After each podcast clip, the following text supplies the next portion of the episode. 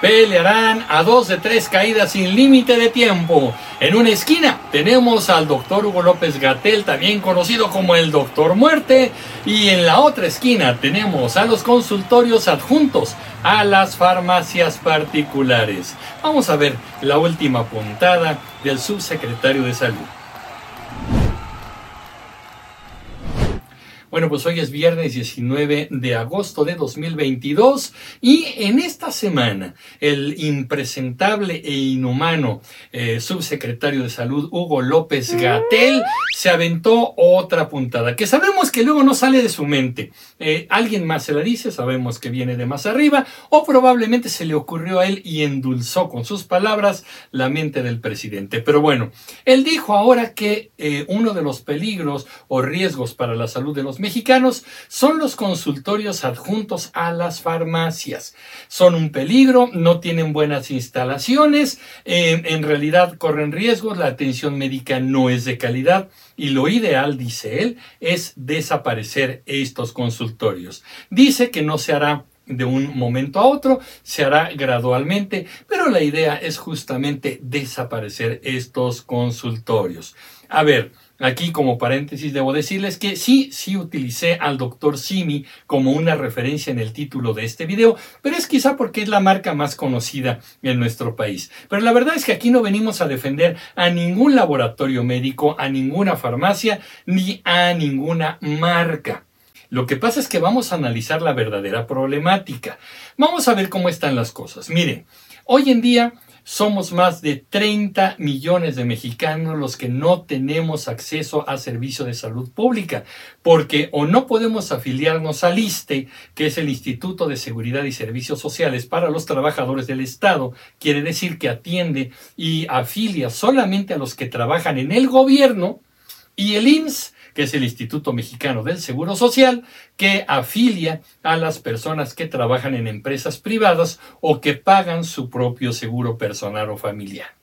Si no existe esto, si no tenemos la manera de llegar a estos, bueno, algunas entidades, la Ciudad de México, los estados de la República, han creado sus sistemas propios de salud pública y hay personas también que se han afiliado a estos servicios. Pero aún y con todo, la verdad es que la cobertura eh, universal que se viene proclamando desde sexenios anteriores, incluso en el de hoy también, pues no se ha logrado. La verdad es que el 100% de los mexicanos con servicios de salud no existe tal cosa. Como ya les dije, más de 30 millones de mexicanos no tienen acceso a la salud pública. Por lo mismo, más o menos un poco más de 10 millones de estos mexicanos acuden a estos servicios de salud que dan estos eh, consultorios pequeñitos. ¿Por qué? Porque un médico privado, porque un servicio de salud privada es increíblemente caro. Hoy se ha vuelto muchos especialistas, muchos médicos generales particulares se han encarecido en sus servicios y resulta bastante costoso para una persona con escasos recursos pagar a ese especialista, pagar a ese médico. La verdad es que si de por sí una consulta de médico general resulta cara, pues ahora imagínate un especialista, un neurólogo, un nefrólogo, lo que sea, un gastroenterólogo. Salen muy caros. Entonces, esta alternativa que crearon estas farmacias, pues resulta un, un, oasis, por lo menos un respiro para las personas más pobres, para los mexicanos más pobres, porque ahí pueden pagar una consulta, en muchos casos mucho, muy barata, y en otros casos una consulta gratuita. ¿A cambio de qué? A cambio de que eh, al final cuando sales con tu receta, bueno, la compres ahí mismo en la farmacia de cadena. Aquí hemos tenido algunos problemas con esto y a los gobiernos y a mucha gente les gusta este discurso de que pues un servicio particular es malo. Todo lo que suene a particular o privado es malo. Y todo lo que suene a fines de lucro, el lucro es una palabra casi diabólica. ¿Cómo podemos pensar en el lucro? Les tengo una mala noticia. Todos buscamos fines de lucro. Todos queremos obtener una ganancia a partir de lo que hacemos, de lo que ofrecemos, de lo que somos capaces de dar a la sociedad. El señor que arregla los zapatos, la persona que hace la costura eh, arreglando nuestras prendas, la persona de la tienda de la esquina, por supuesto, todos están buscando una ganancia a partir del servicio o del producto que nos ofrecen. Eh, la fonda de la esquina, este, en fin, en realidad todos buscamos a partir de esto obtener una ganancia porque de eso comemos, de eso sostenemos a nuestras familias, en fin.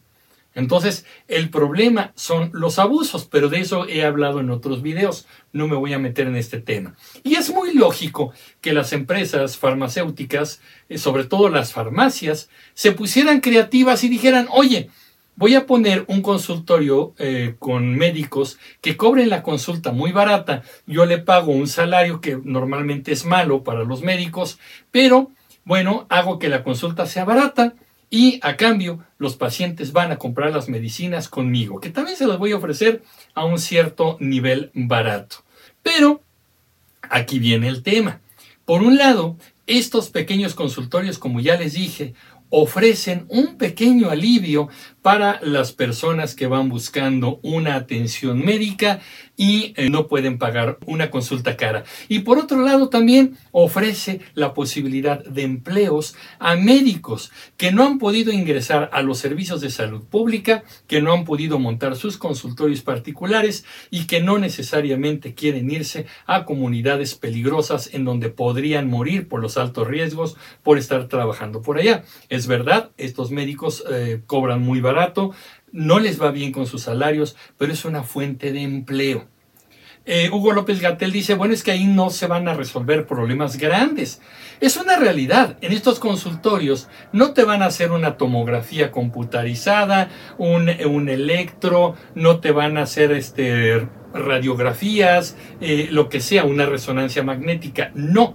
Tampoco te van a hacer una cirugía ahí, no te van a operar pero por lo pronto eh, los malestares más cotidianos con un remedio relativamente fácil te lo pueden ah, solucionar ahí. Estos consultorios tienen la ventaja que te pueden recetar medicamentos, te atienden también los fines de semana, las farmacias normalmente están abiertas las 24 horas y eso es una ventaja. Un resfriado, un padecimiento estomacal, algún problema de articulaciones, este, cierto tipo de enfermedades que pueden ser fácilmente tratables, bueno, pues se pueden tratar ahí.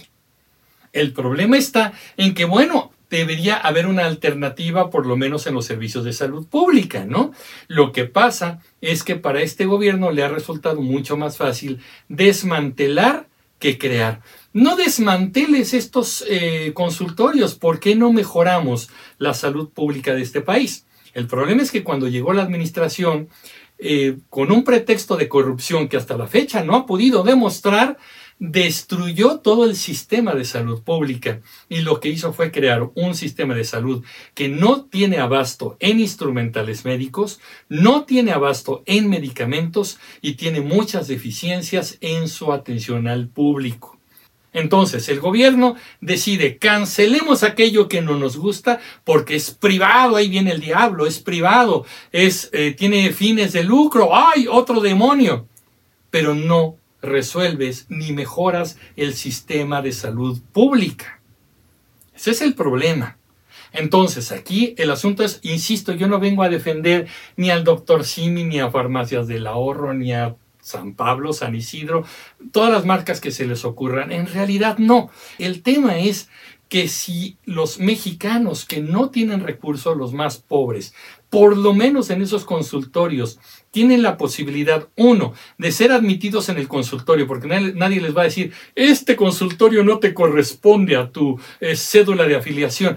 Pásele, ¿no? Número uno. Número dos, traes una diarrea, traes un dolor, pues ¿qué crees que en fin de semana no te podemos atender? Vente el lunes a sacar tu cita, a ver si hay citas, vente a formar a ver si hay citas. También en las farmacias a veces hay mucha gente y hay que esperar. Pero finalmente es esto, tú puedes ir un fin de semana. No digo que sean lo mejor estos consultorios, sí requieren perfeccionarse, sí requieren eh, eh, mejorar sus instalaciones eh, y, hay que decir dos cosas que, que son importantes. Estos consultorios no son ilegales. Número uno. Y número dos, tienen el reconocimiento del gobierno. Las farmacias tienen sus registros y los consultorios también. ¿Ante qué? Ante la COFEPRIS, que es la institución gubernamental que está encargada de ver que se cumplan todos los requisitos para que un consultorio médico y una farmacia operen correctamente. Las medicinas que ahí se surten, pues son medicinas que también son legales, que son vigentes y que están funcionando de un modo o de otro. Entonces, el problema no es ese.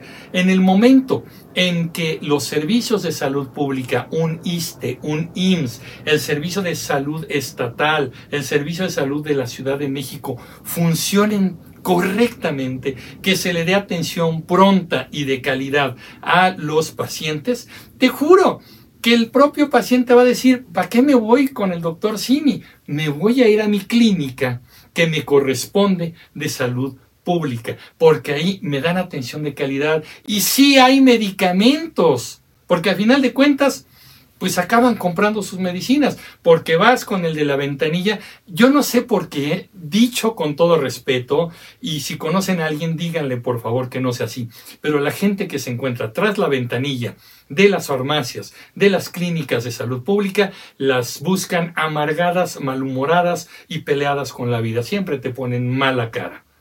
¿Por qué? ¿Por qué son tan infelices? Pero bueno, llegas y de todas maneras te dicen, pues, el medicamento no está, no lo tenemos, no lo han surtido. Oye, ¿para cuándo lo tendrán? ¿Quién sabe? Nos dijeron que la próxima semana, pero no, no ha llegado. Nos dijeron que ahora sí a finales de mes, pero quién sabe. El, el, día en que estos servicios de salud pública sean de calidad y sean eficientes y cumplan con las metas, entonces no va a haber necesidad de ir al consultorio del doctor Simio, del doctor Descuento o del doctor lo que sea. El problema es que se metieron en un asunto en el que otra vez, porque no es la primera vez que lo hacen, otra vez destruyen algo, pero no crean lo que puede sustituirlo de mejor manera. No vengo a defender estos consultorios. Lo que hago es pedirle al gobierno, una vez más, que haga su trabajo si ellos se han puesto una tarea, la tienen que cumplir y que ya dejen de buscar pretextos, porque ni para los pretextos son buenos. Después de cuatro años, el pretexto ya se les desgastó. ¿Qué les parece? Oigan, ya que llegamos al final del video, les quiero proponer un juego. Hay mucha gente que ve el video pero no lo ve completo y así deja su opinión. Hay otras personas que ni siquiera ven el video y empiezan a opinar. Vamos a hacer un jueguito para divertirnos un poquito a costa de los que no ven el video completo y opinan. Si ya llegaste hasta aquí, por favor pon en los comentarios la siguiente frase. Yo me apunto. Así escríbelo, yo me apunto y vamos a jugar, vamos a divertirnos un poquito con aquellos que digan, ¿y por qué? ¿Por qué? Yo me apunto a qué? ¿Por qué? ¿Qué están diciendo? ¿Qué, ¿Qué, están ofreciendo? Va a ser muy divertido porque los que opinan sin ver el video o que opinan al ver solamente una parte del video, pues ellos mismos se van a exhibir. Gracias a ti que llegaste hasta el final de este video. ¿Qué opinan comunicativos? Yo soy Emilio Pineda y los espero en el próximo capítulo de Comunicreando. Pásenla bien. Hasta pronto.